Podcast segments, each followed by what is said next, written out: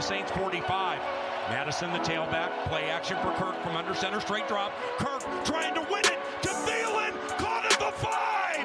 Shoots the moon to the fans here in Green Bay. That is a disgusting act by Randy Moss. Herzlich willkommen zum Purple People Talk, dem offiziellen Podcast der Minnesota Vikings Fans Germany e.V. Regulators, mount up.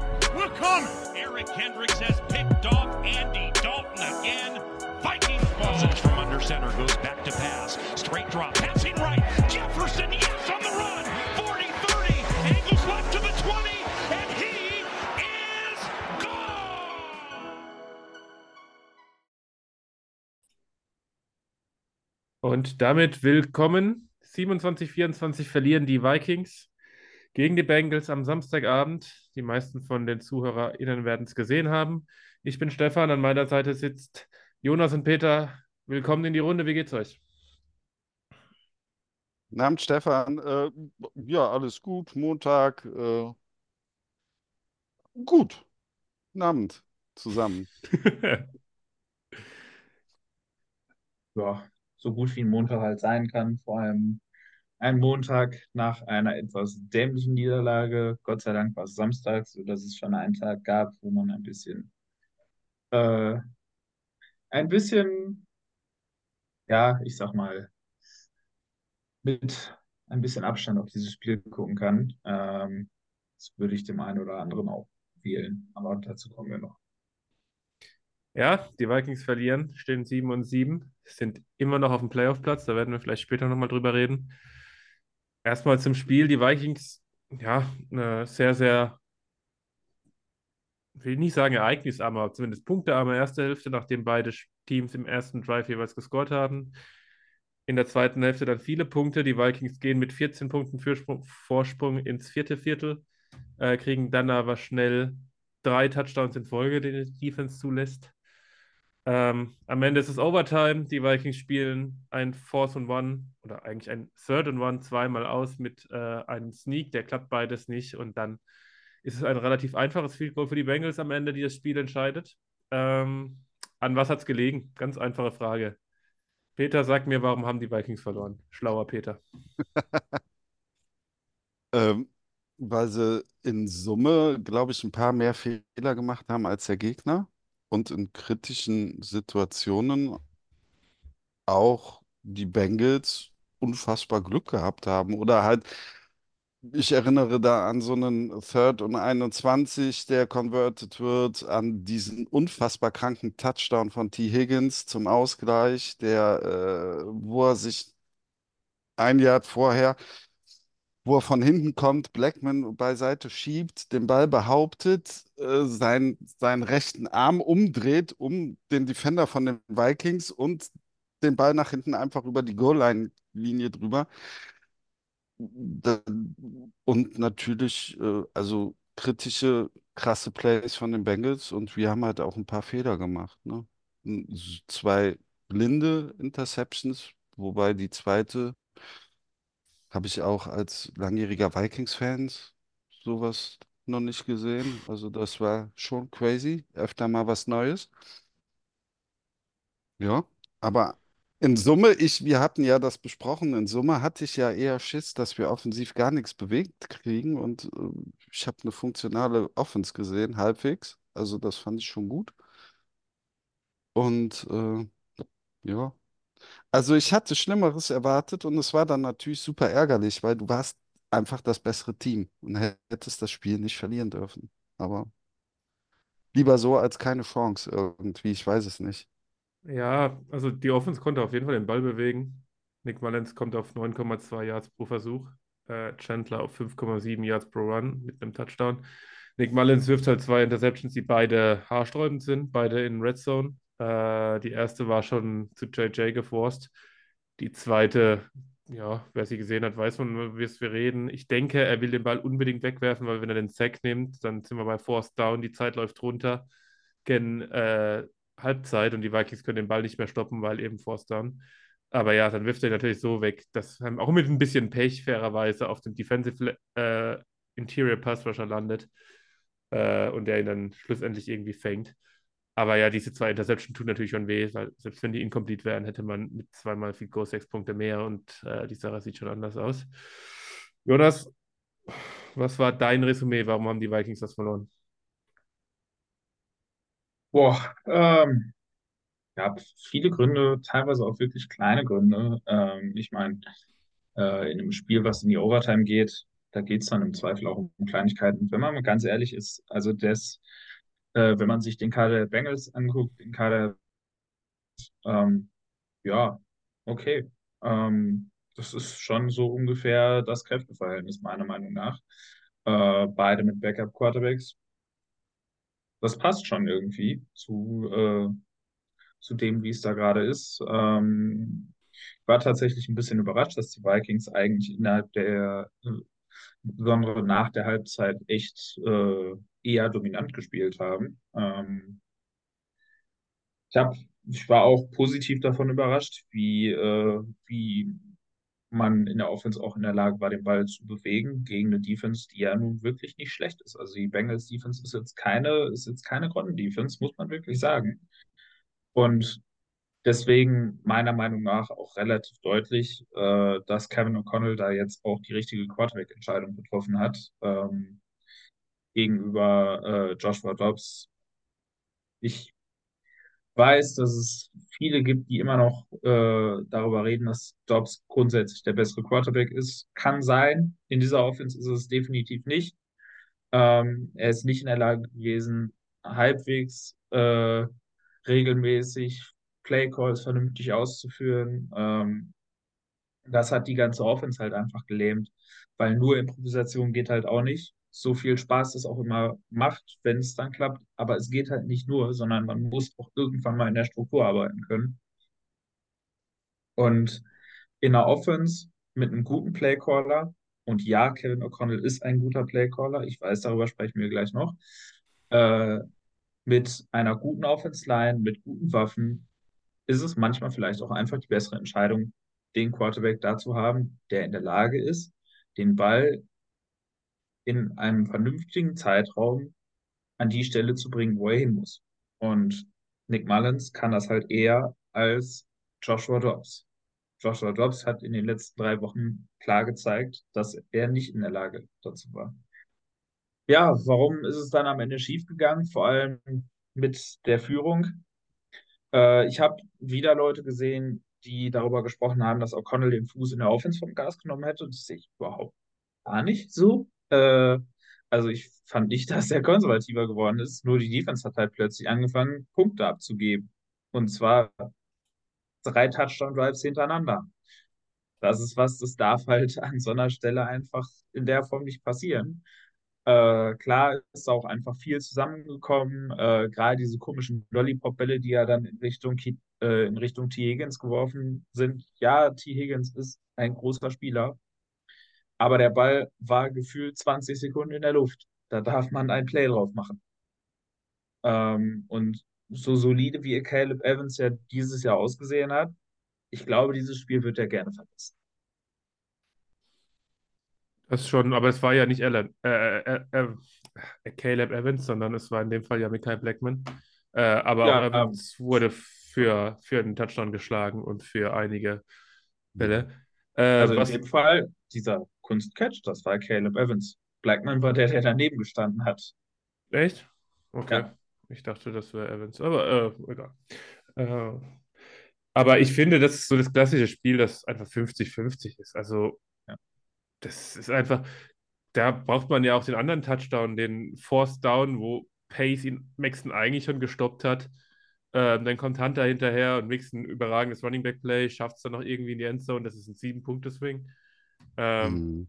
Genauso muss man sagen, die äh, Mullins wirft noch einen Pick Six, der dann mit einem Offside, das der richtige Call war, aber ich weiß nicht, ob er den nicht, ob er den anders wirft, wenn der Defensive End der Bengals nicht früher losgelaufen wäre. Da haben auch die Vikings Glück gehabt. Ähm, ja, das ist dieses 50-50-Spiel. Und äh, da tun natürlich die beiden Turnover weh.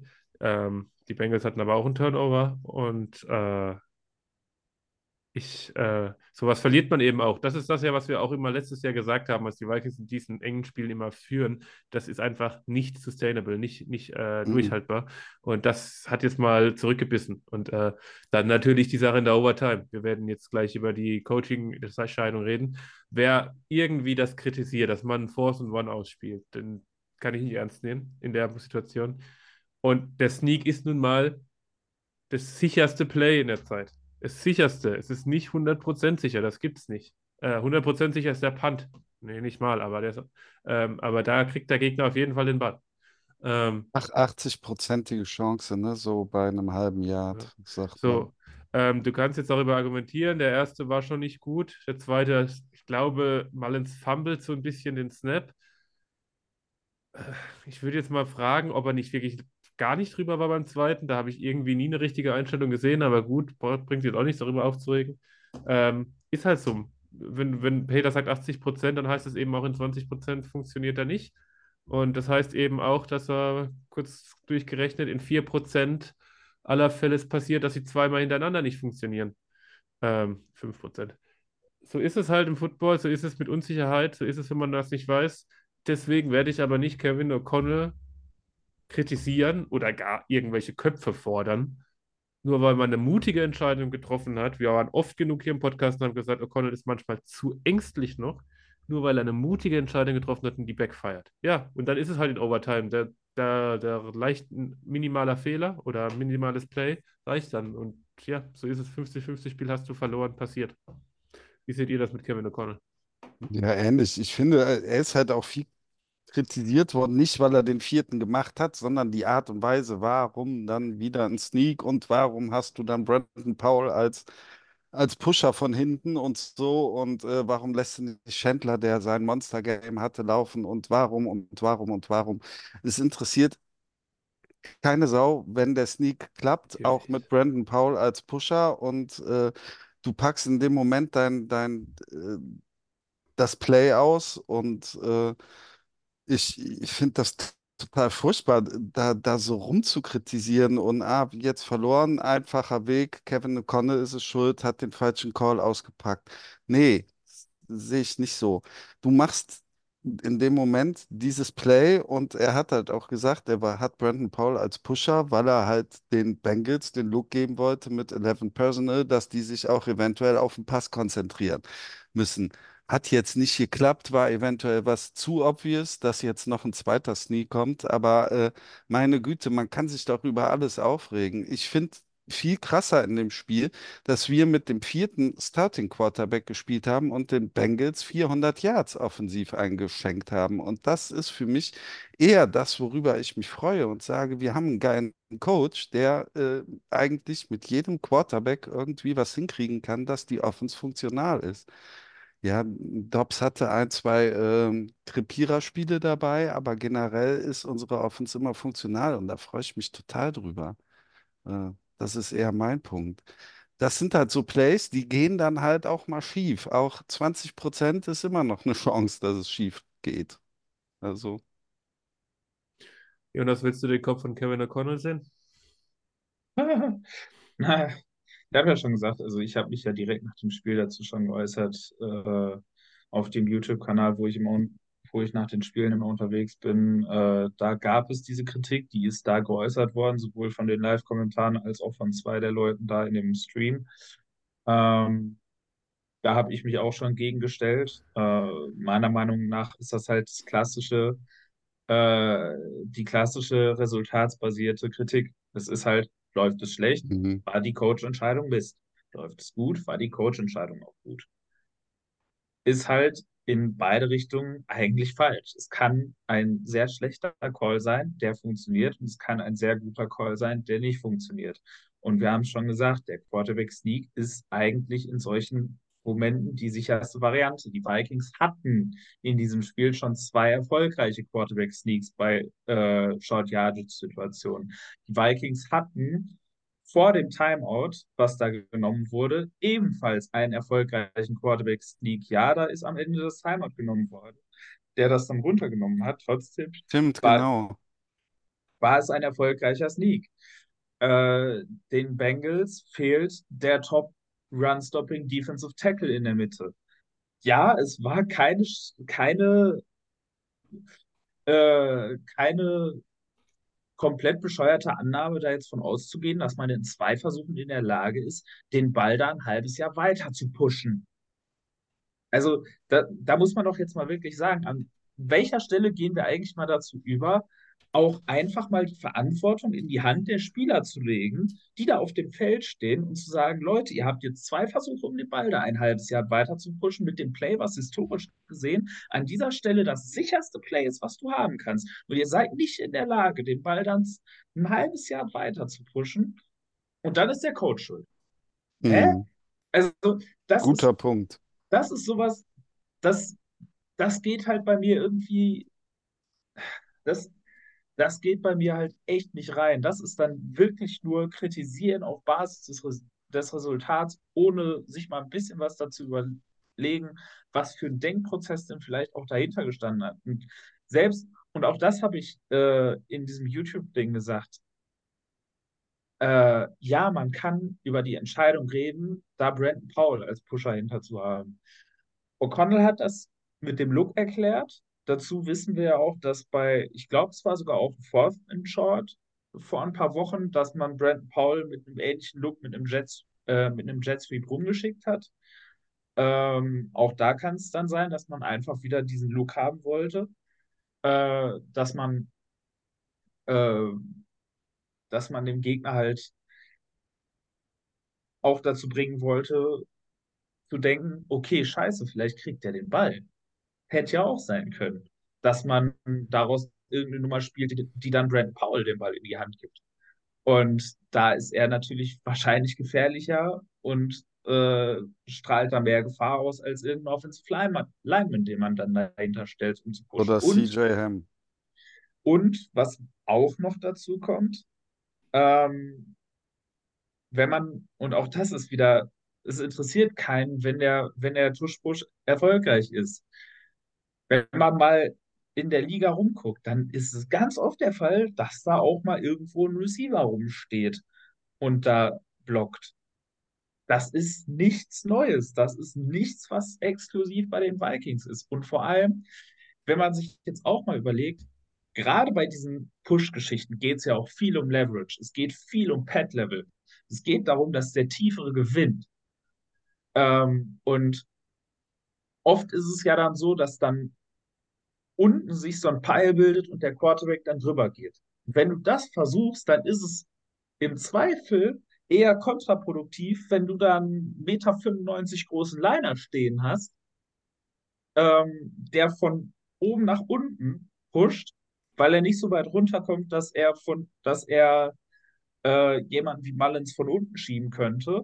Und dann kann es tatsächlich hilfreich sein, dass da jemand steht, der halt nur 1,70 Meter groß ist.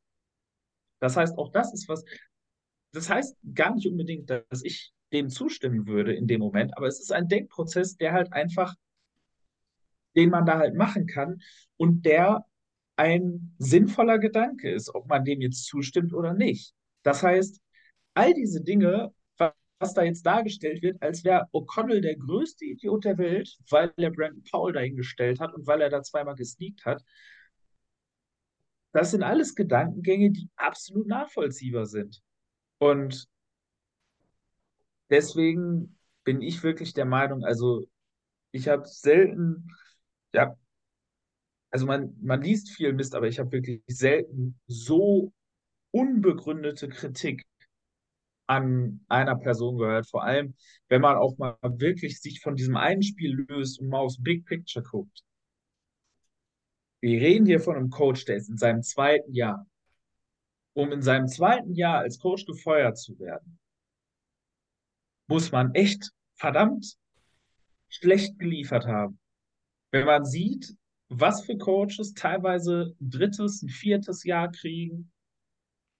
O'Connell ist in seinem zweiten Jahr. Und selbst wenn wir jetzt mal über die Resultate sprechen, die ja anscheinend irgendwie für viele Leute das Hauptargument zu sein scheinen. Die Vikings haben letztes Jahr 13 Spiele gewonnen, nachdem man äh, unter Mike Zimmer nicht in den Playoffs war, wiederholt nicht in den Playoffs war.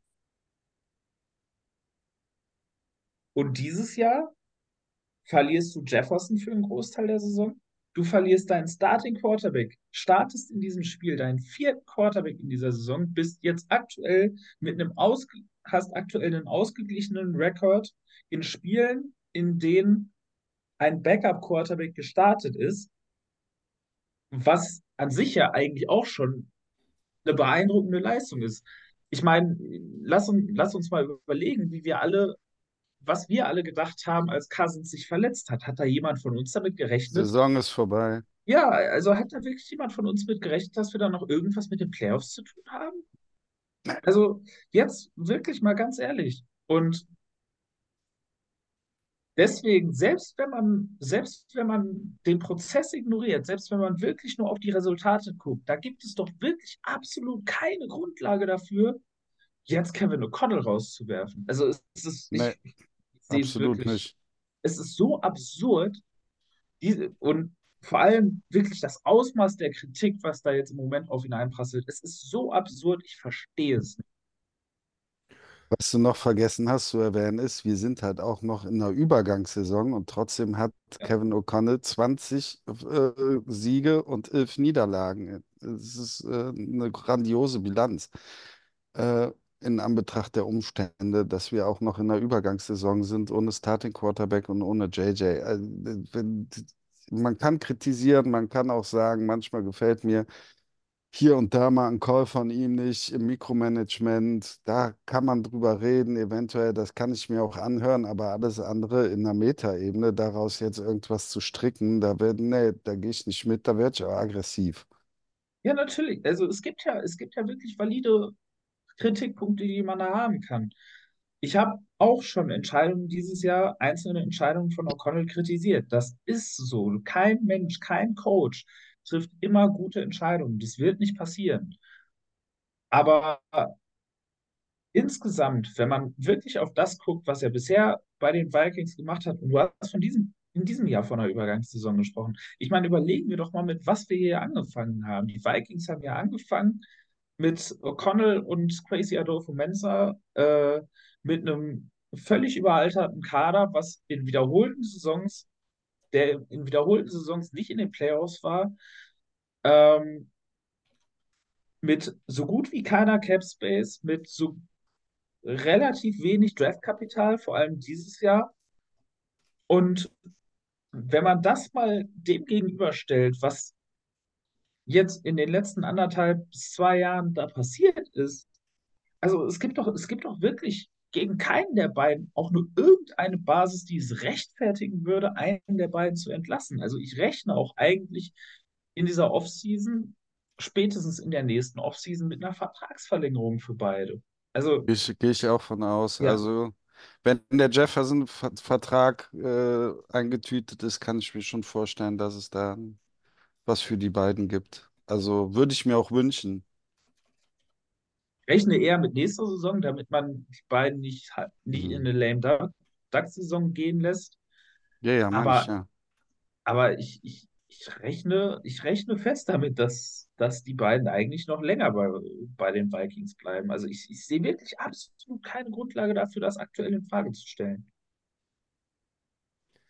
Ja, es gibt einfach, wenn man da realistisch drüber nachdenkt, wenig. Äh, ich meine, 19 und 12 mit einem mindestens mal halbe Saison, in der die Vikings kein Quarterback, kein Starting Quarterback haben. Ähm, dazu war immer die Rede von Rebuild, von Competitive Rebuild. Da, was, was erwartet man denn da?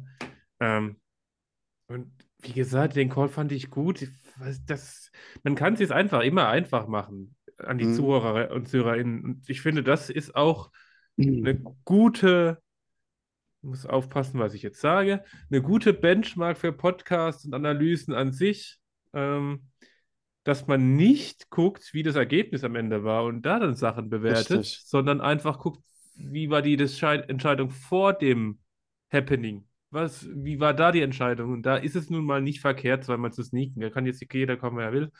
Äh, Vikings haben verloren, so it be. Ja, scheiße gelaufen. Ähm, und vor allen Dingen nach dieser, nach dieser Logik müsste man ja Kevin O'Connell letztes Jahr in den Himmel gelobt haben, was teilweise zu Recht war, teilweise haben wir oft genug gesagt, dass äh, nicht alles so klappt, wie man sich das immer vorstellt und dass das nicht sustainable ist. Aber egal wie, du kannst doch nicht zum Schluss kommen, dass Kevin O'Connell jetzt das Problem ist. Also Entschuldigung, das ist absolut lächerlich. Ich habe hier Ja. einen Tweet gefunden, dass die Vikings oder unter Kevin O'Connell 20 und 11 stehen und immer, wenn die Vikings oder die 11 Siege, da haben die Vikings immer das Turnover-Battle verloren. Also ich weiß nicht, wie man Bei da... den elf Niederlagen, ja, ja. Elf er Niederlagen, Entschuldigung, ja. Ähm, also, ja, ich, ich finde, wir haben darüber genug geredet. Wir sind uns eh einig. Ähm, wer das anders sieht, kann gerne in diverse Chatgruppen oder was auch immer posten. Äh, ich werde da gerne darüber diskutieren, wenn ich in dieser Chatgruppe bin.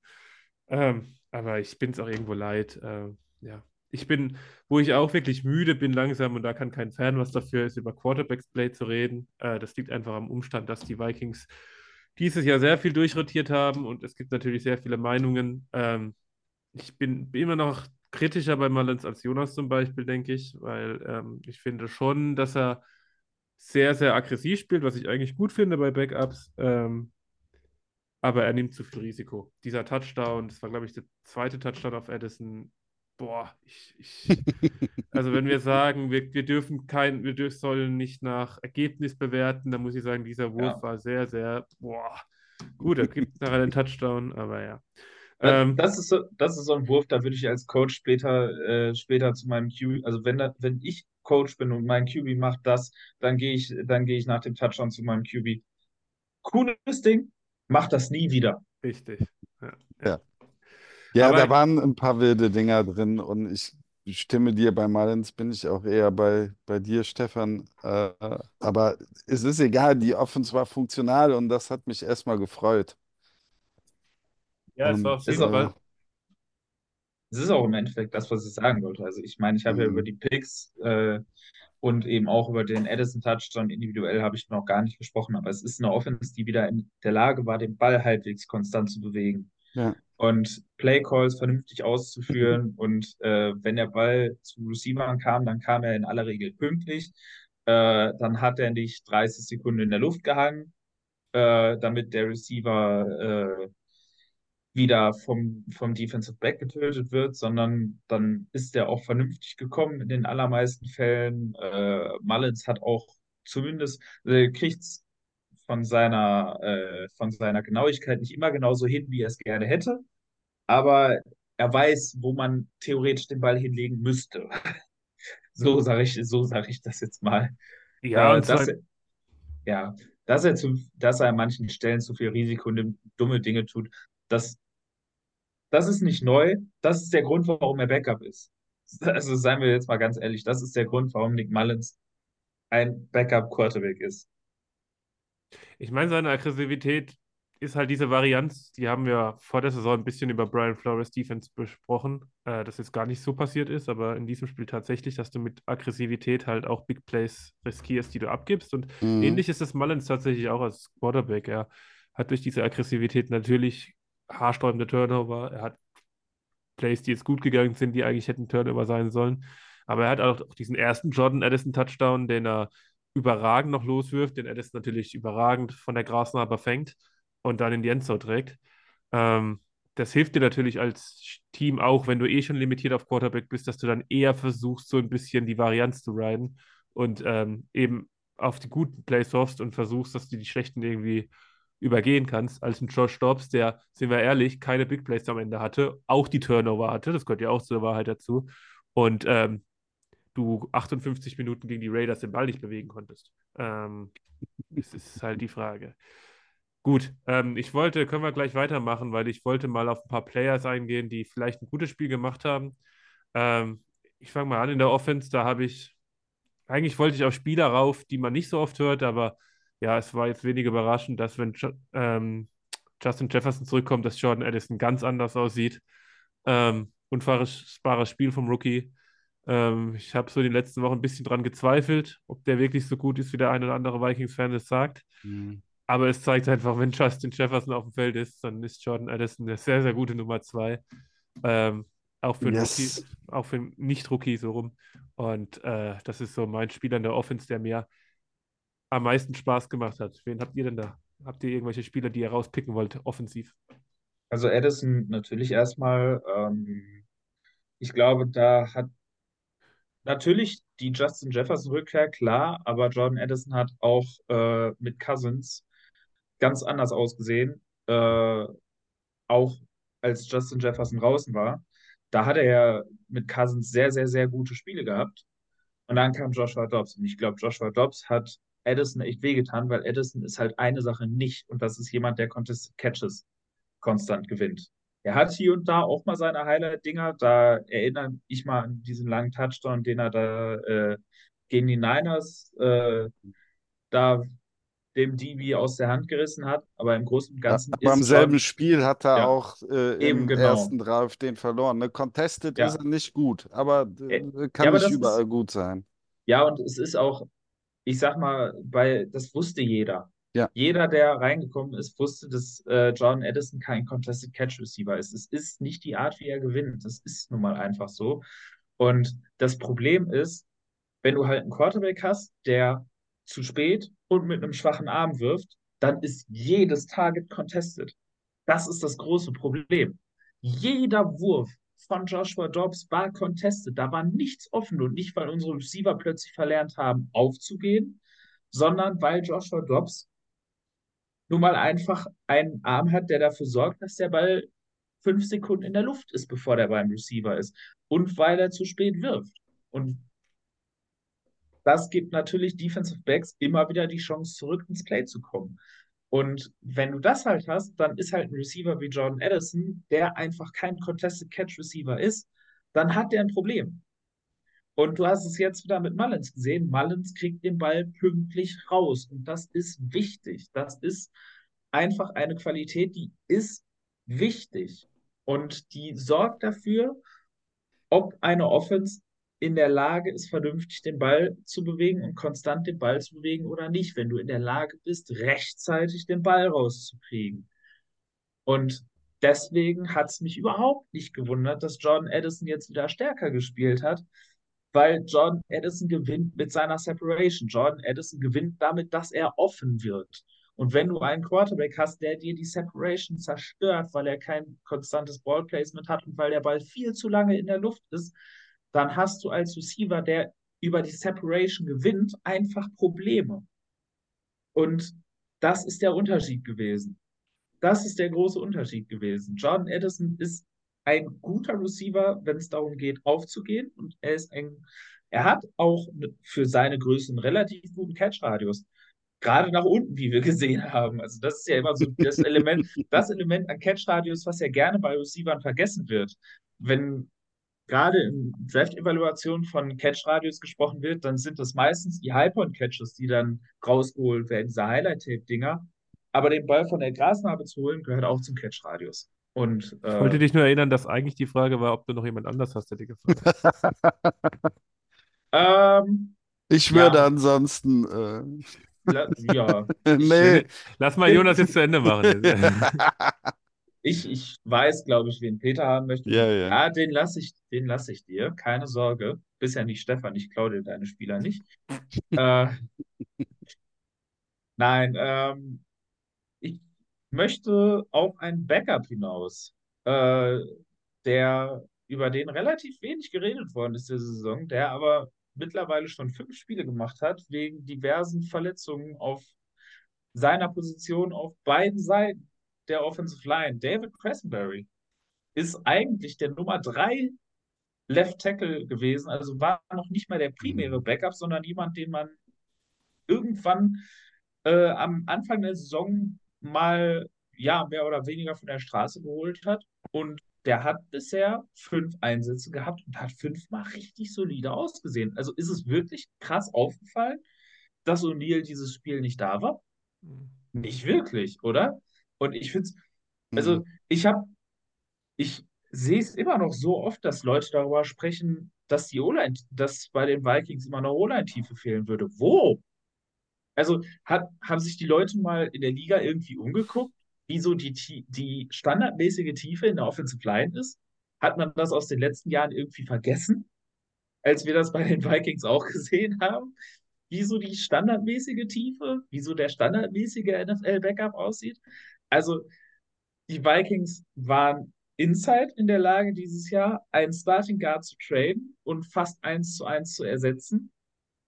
Äh, die Vikings haben mit Austin Schlockman einen wirklich, wirklich, wirklich guten Backup-Center. Die Vikings haben mit Cressenberry einen sehr guten äh, Tackle-Backup.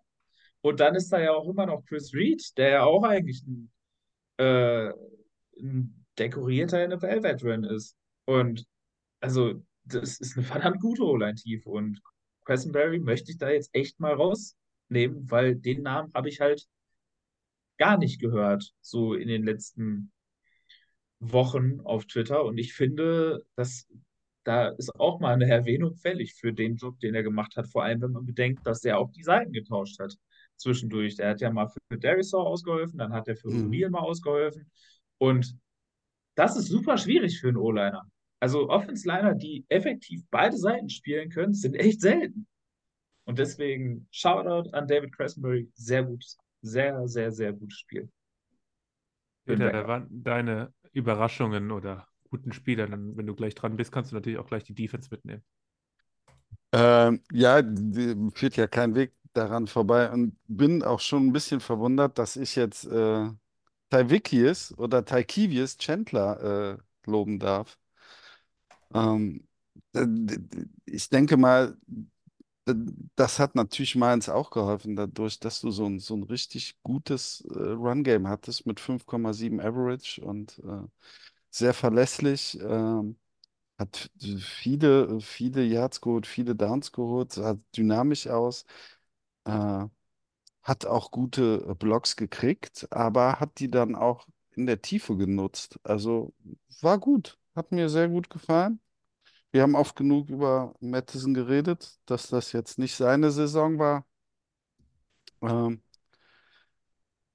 in der letzten, in den letzten Spielen hatte sich schon angewöhnt, auch bei Mattison, dass das Run-Game ein bisschen besser wurde. Seine äh, Average Yards-Werte wurden besser. Aber aufgrund, dass das Pass-Game mit Dobbs nicht so funktional war, äh, konntest du halt nicht so viel laufen. Und äh, ich glaube, Kevin O'Connell hatte auch immer so, ein- so ein bisschen so, äh, ich hatte so das Gefühl, Run geht einigermaßen, aber Pass läuft nicht. Ich will den, dann wollte er den Pass forcen. Das ist nur mein Gefühl. Ich weiß nicht, ob es stimmt. Äh, kann auch sein, dass ich Blödsinn erzähle. Aber die Balance stimmte in den Spielen nie und diese Balance zwischen Run und Pass, die hat mir jetzt sehr gut gefallen, ähm, gegen die Bengals. Und ähm, Wen ich in der Defense äh, mal loben möchte, auch weil er mir drei Playoff-Spiele gewonnen hat, äh, Daniel Hunter. Die ganze Saison schon über. Ich äh, bin eigentlich eher, äh, lobe oft Metellus, aber Hunter hat ein wirklich gutes Spiel gehabt. Auch wieder elf Tackles, zwei Sacks. Äh, Neun ja, Pressures. neun Pressures. Neun Pressures ist schon gigantisch, ne? Also, ja. Ja, äh, defensiv. Eigentlich, ja, waren ja überragend, bis dann sie wirklich drei Touchdown-Drives hintereinander zugelassen haben. Ja. Ähm, ich glaube, ich gehe mit Sheldon Day, der ja ein Spieler ist, von dem wir nie nichts erwartet haben dieses Jahr. Mhm. Ähm, der so ein bisschen Pass Rush Interior bringt, auch wenn es nicht viel ist, aber für diese Vikings Defense ist das eben schon mehr als alle anderen. Und äh, der einfach ein grundsolider Third Tag ist, ähm, der die Sache wirklich als No-Name ganz ordentlich macht, der nicht viel spielt, aber wenn er spielt, dann macht, macht er seinen Job gut. Ähm, finde ich mal, ich meine, man kann jetzt hier auch Harrison Smith loben, ja, da hat er wieder ein tolles Spiel, ja, okay. Vikings-Fans, Harrison Smith ist gut. Äh, dafür braucht er nicht diesen Podcast hören. Aber Sheldon Day ist so jemand, den hört man nicht häufig, spielt nicht viel, äh, macht einen guten Job meiner Meinung nach, ohne dass er jetzt überragt. Jonas, dein Defensive Spieler, oh Gott, Defensive Spieler. Spieler des äh, Tages.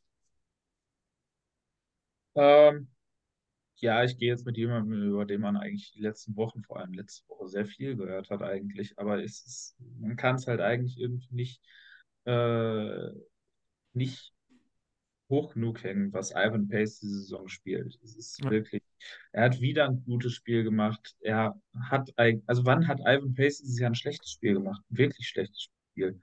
Ähm, und was mich halt äh, fasziniert, die meisten Linebacker, die halt äh, vom College in die NFL kommen, die sind in einem Aspekt wirklich gut. Es sind entweder wirklich gute Coverage-Linebacker, die sind dann aber nicht so gut gegen den Run und haben Probleme gegen Blocks. Oder sie sind halt so die klassischen Run-Thumper, äh, die muss man dann aber ganz tief in Coverage verstecken, weil, äh, weil man sie sonst äh, komplett exploiten kann. Da werden wir auf so einen Kandidaten werden wir wahrscheinlich in der nächsten Gegner-Preview äh, zu sprechen kommen, aka jemand, der in derselben Rookie-Klasse, also jetzt der vergangenen Rookie-Klasse, äh, wie Ivan Pace in der ersten Runde gepickt worden ist. Mhm. Dazu später mehr.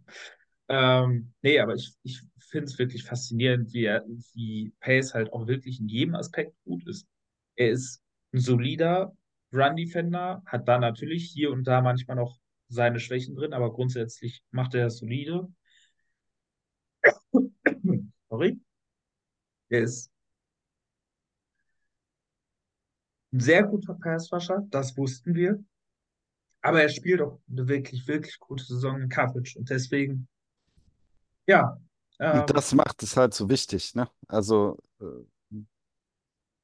dass er auch in Coverage gut ist. Ja, ist ja auch Green Dot inzwischen. Ich weiß nicht, Anthony Mhm. Barr hat man den nochmal gesehen. Also der hatte dieses eine Spiel gehabt, seitdem ist er irgendwie nicht mehr da. Äh, jetzt spielt Troy Dye, der spielt besser als gedacht, aber ist immer noch Troy Dye. Ähm, und das ist unfassbar. Ich weiß nicht, äh, Hicks sollte ja wiederkommen. Mal gucken, wann das wird. Ich warte ja auch immer noch auf Davenports Rückkehr, aber also irgendwie, ich höre auch nichts von keinem, von keinem Beatwriter, höre ich zu Davenport oder Bar was. Das ist alles so, ja, nö, die Mhm. sind weg, anscheinend. Keine Ahnung, also komisch. Aber ja, äh, Ivan Pace macht die Sache gut. Äh, weil wir verloren haben, müssen wir auch über die Schlechten reden. Äh, muss jetzt nicht offensiv und defensiv sein. Ähm, es ist ein totes Pferd inzwischen, das hier gebietet wird, auch von mir. Aber ähm, ich hätte mal gern einen anderen Wide Receiver 3. Das ist keine News. Ähm, aber KJ Osborne wird nichts mehr. Glaube ich nicht mehr dran. Ich sage es jede Nee. Woche. Jede Woche spielt er wieder schlecht. Äh, es muss einen Wide Receiver geben, der einigermaßen. Oder wenn nicht, dann, dann gib halt den Titans mehr. Also die Vikings haben so eine Titan-Tiefe. Ähm, Hawkinson, klar, tolles Spiel. Josh Oliver macht seine Sache in seiner Rolle gut. Aber selbst ein Johnny Munt ist ein Titan 3, wo sich andere aber sehr, sehr gerne, andere Teams sehr, Mhm. sehr gerne ihn als Titan 2 sehen würden. Ähm, dann gib den halt mehr Snaps. Aber Osborne, das, das wird doch nichts mehr. Also, der hat wieder 37 Snaps, 29 Pass-Snaps gemacht und kaum produziert. Hm. Vielleicht hätte er pushen sollen, vielleicht wäre das gewesen. Aber ja, das, das, das Thema fange ich jetzt nicht wieder an. Wer hat euch nicht so gefallen? Ähm, ja, ich muss ganz ehrlich sagen, äh, es tut mir ein bisschen weh, weil es zwei Spieler sind, die eigentlich eine brillante Saison spielen, aber Mhm. deswegen möchte ich da auch gar nicht so tief reingehen, aber Cam Bynum, Josh Metellus, einfach dieses Spiel vergessen. Einfach dieses Spiel Bynum sah vergessen. schon, oh, das war wirklich bitter. Also Cameron Bynum spielt eine ganz, ganz, ganz tolle Ja. Saison, aber dieses Spiel einfach vergessen. In eine Kiste tun, weglegen, nicht mehr angucken. Peter, Ja, ich wollte auch bei einem erwähnen, aber ich, äh, ja. Ansonsten weiß ich nicht. Evans ist ein bisschen verbrannt worden. Das hat mir äh, zwei Plays so nicht gefallen. Der, der eine Fade, der erste Touchdown von Higgins, da konnte er, glaube ich, nichts machen, ne? Aber beim zweiten, das hat er sich schon echt ein bisschen rumpushen lassen. Das äh, hat mir nicht gefallen. Aber generell hat die Defense im vierten Viertel drei Touchdowns bekommen und das war nicht schön, aber ich bin jetzt meilenweit weg davon, irgendwie mir da einen rauszupicken oder zu sagen, ey, Defense, ihr Arschlöcher. das Entschuldigung, nein. Du weißt, wie ich das meine. Ne? Ja, es ist. Mach ich. kann halt schon mal passieren und die Bengals haben dann auch irgendwann schneller gespielt, aggressiver gespielt, noch mehr Kurzpassspiel und dann, äh, ja, dann äh, ist das so passiert. Aber generell bin ich zufrieden mit unserer Defense. Im vierten Viertel nicht, aber sonst mag ich die Jungs. Ja, war für mich so ein Spiel, von dem wir eigentlich viel, viel mehr erwartet hätten, dass sie kommen. Weil ähm, wir haben ja gesagt, aggressives Scheme, äh, das zu Big Plays auf beiden Seiten führt, junge, unerfahrene Secondary. Ähm, eigentlich war aber zu erwarten, dass das viel häufiger die Saison kommt. Und jetzt ist es passiert. Jetzt sieht es natürlich doof aus, weil es auch alles so hintereinander passiert ist. Ähm, aber wie Peter sagt, da irgendjemanden wirklich böse zu sein, ist sowieso Quatsch. Ähm, Jonas hat die zwei genannt, die da negativ leider hervorgestochen haben. Ähm, aber ja, munter putzen. Da gibt es so ein Sprichwort, das nenne ich jetzt nicht. Und ähm, ist wie es ist. Und ähm, nächste Woche geht's weiter. Damit können Hat wir da jemand Angst vor der Phrasenkasse? ja, munter putzen weitermachen. Marc, ich, ich bin gespannt auf seine, auf seine Endabrechnung. Ähm, ja, damit wollte ich jetzt den Bogen spannen. Denke, die Bengals können wir hinter uns lassen. Die Vikings stehen mit 7 und 7 immer noch auf dem sechsten Seed in der NFC. Die Vikings haben drei Spiele noch. Äh, Heiligabend gegen die Lions an Silvester, beziehungsweise 2 Uhr morgens an Neujahr gegen die Packers und dann in das letzte Spiel bei den Lions. Ja, Jonas, du bist doch so schlau. Holen wir die Playoffs? Kommen wir in die Playoffs? Lustigerweise habe ich heute einfach mal alle Spiele durchgetippt und dann die Szenarien der Vikings durchgegangen, äh, was man, wenn die Spiele ungefähr so laufen, in etwa so, wie ich es erwarte, was man braucht. Und für mich ist einmal relativ deutlich bei der, bei dem aktuellen Stand, die Vikings müssen zwei der letzten drei Spiele gewinnen. Das ist für mich relativ klar. Mit einem Sieg aus den letzten drei Spielen wird es nicht reichen. Vikings gehen nicht mit 8 und 9 in die Playoffs. Äh, da bin ich mir relativ sicher. Ähm, ob das klappen wird? Ich hätte jetzt gesagt, wenn man in diese, in diese letzten drei Spiele geht, ähm,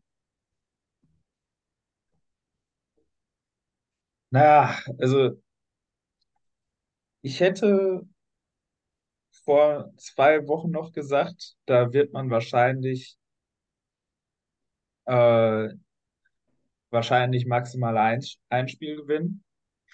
Aber dann hat Detroit plötzlich angefangen, zwischendurch wackelig auszusehen. Okay, das ist bei Jared Goff auch immer so eine Outside-Inside-Geschichte. Und die spielen jetzt dreimal im Dome. Da ist, äh, da ist die Möglichkeit, dass er da doch wieder etwas stabiler spielt. Aber ich will den auch erstmal gegen die Flores Defense sehen. Äh, und die Packers, nachdem die ja so ein kleines Zwischenhoch hatte, hatten, was äh, einige Leute, die die Packers vor der Saison gehypt haben, ja, Adrian Franke, I'm looking at you, äh, dafür gesorgt hat, dass sie ihre, äh, ihren Packers-Hype doch wieder versucht haben, ein bisschen auszupacken. Und diesen Packers-Hype hat Joe Barry mit seiner wundervollen Defense, bitte bleibt ewig im Amt, äh, aber wieder sowas von zerlegt äh, mit Niederlagen gegen die Giants und einer heftigen Niederlage, in der Baker Mayfield wie ein All-Pro gesehen hat. Oder Der erste Quarterback in. Lambeau mit perfektem Quarterback-Rating. Das Deswegen- ist schon eine Marke. Also, äh, das ist auf jeden Fall ein Spiel, was man gewinnen kann. Äh, und ich habe so das Gefühl, dass die Vikings zumindest eins der zwei Spiele gegen die Lions holen. Deswegen glaube ich im Moment Tendenz leicht ja. Es reicht. So eben. Wow, Jonas, so viel Optimismus bin ich von dir gar nicht gewohnt. Ähm, ich gehe da irgendwie ähnlich ran. Ich hatte äh, letzte Woche, als wir äh, über die offensive Explosion gegen die Raiders gesprochen haben und ich mir da so einen abgewürgt habe, auch auf deine Frage, holen wir die Playoffs noch oder nicht? Und Mhm. wo ich dann meinte, äh, ich will was sagen, mir tut was körperlich weh. Äh, wir haben jetzt diese Woche verloren und ich würde die Frage äh, jetzt sehe ich positiver, weil ich halt gesehen habe, dass man mit Mullins eine halbwegs funktionale Offense stellen kann. Hatte ich vorher irgendwie Angst, weiß ich nicht. Und äh, ja, ich, also ich denke mal, die Lions sind ein gutes Team und die Lions, ja, bewegen gut den Ball und hier und da, aber die Lions fahren nicht nach Minnesota und sagen, wir wichsen euch einfach so weg. Das passiert Peter, nicht. jetzt muss ich aber wirklich Entschuldigung, ja, ja, ja, ich bin, bin Language. heute, bin, bin, bin heute wirklich Language, bin heute, mein Wording ist furchtbar. Also ich glaube schon, ähm, ich habe Bock auf das Spiel jetzt gegen die Lions. Wir sind gut in der Run-Def. Sollen doch mal Monty und Gibbs schauen, was sie gegen uns machen. Äh, und äh, wie Jonas schon sagte, äh, Goff gegen die B-Flow. Defense will ich jetzt auch erstmal sehen. Also ich bin, äh, bin schon optimistisch, dass man Also zwei siehst du Spiele den gewinnen Playoffs? kann. Ich, ach komm, scheiß drauf, ja.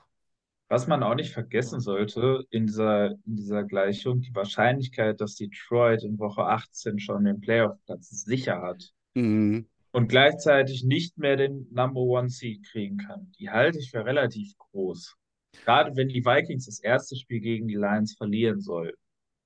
Ja, das Dann ist hätten die die- einzige Sache, die ich sehe, aber boah, mir fehlt inzwischen der Optimismus, weil ich meine, klar, in dieser Saison kann alles passieren, aber es, die, die Packers Defense wird auch nicht jede Woche so kacke aussehen wie gegen die Bank Buccaneers, indem man einfach sagt, ja, man Und lässt die einfach, Giants davor.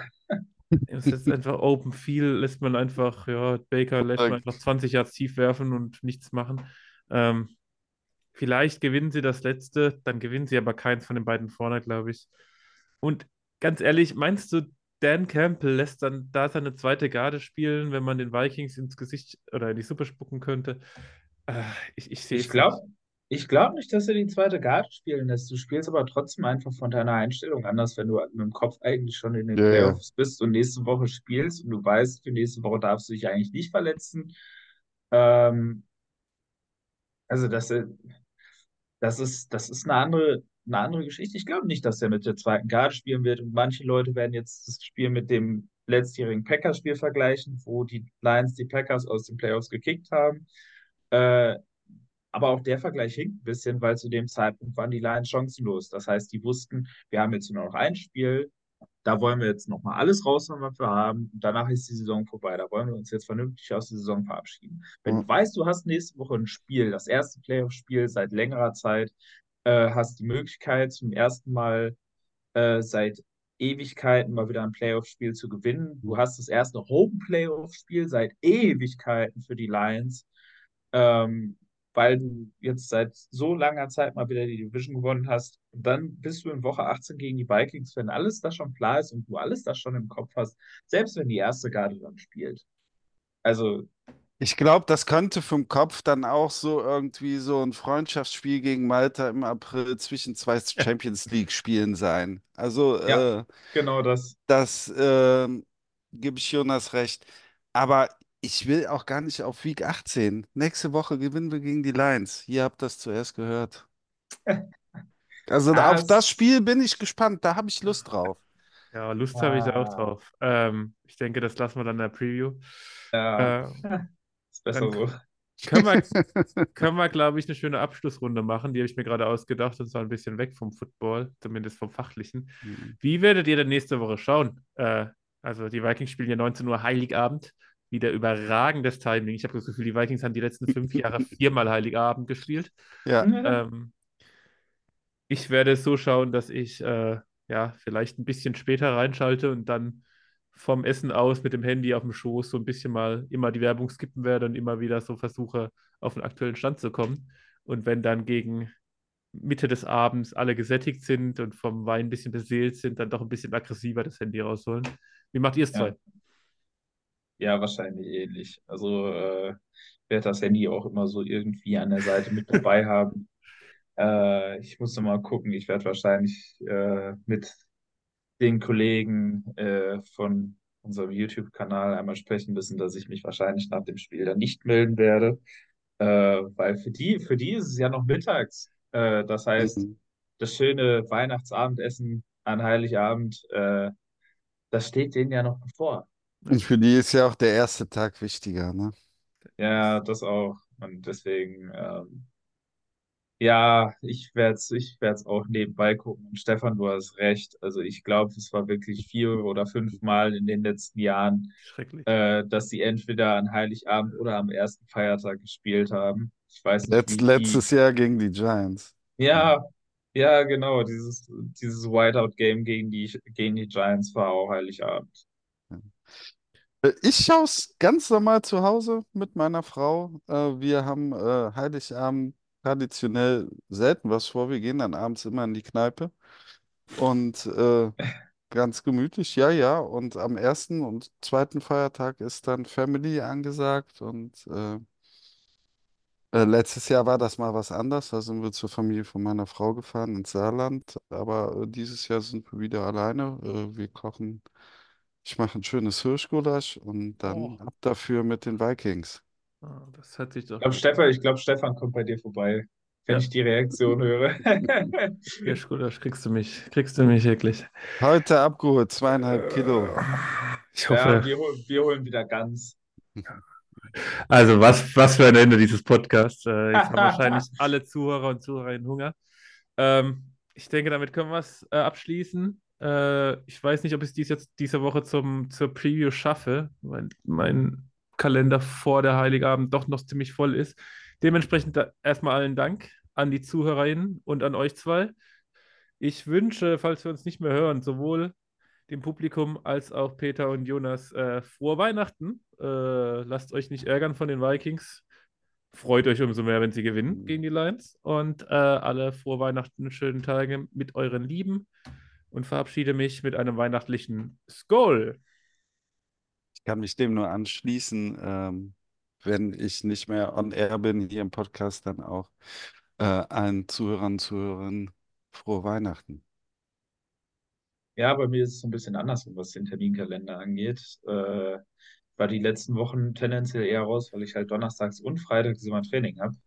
Äh, das macht die Nummer halt immer etwas, etwas schwierig. Äh, da aber jetzt in der letzten Woche vor Weihnachten zumindest äh, am Freitag auch nicht mehr trainiert wird, äh, ist die Wahrscheinlichkeit zumindest gegeben, dass ich mich dann hier äh, mit der Preview aufs Lions Game ver äh, in die Feiertage verabschieden kann. Ich kann auch. Aber ansonsten äh, wünsche ich uns allen noch eine schöne Zeit bis dahin und Skol. Skull.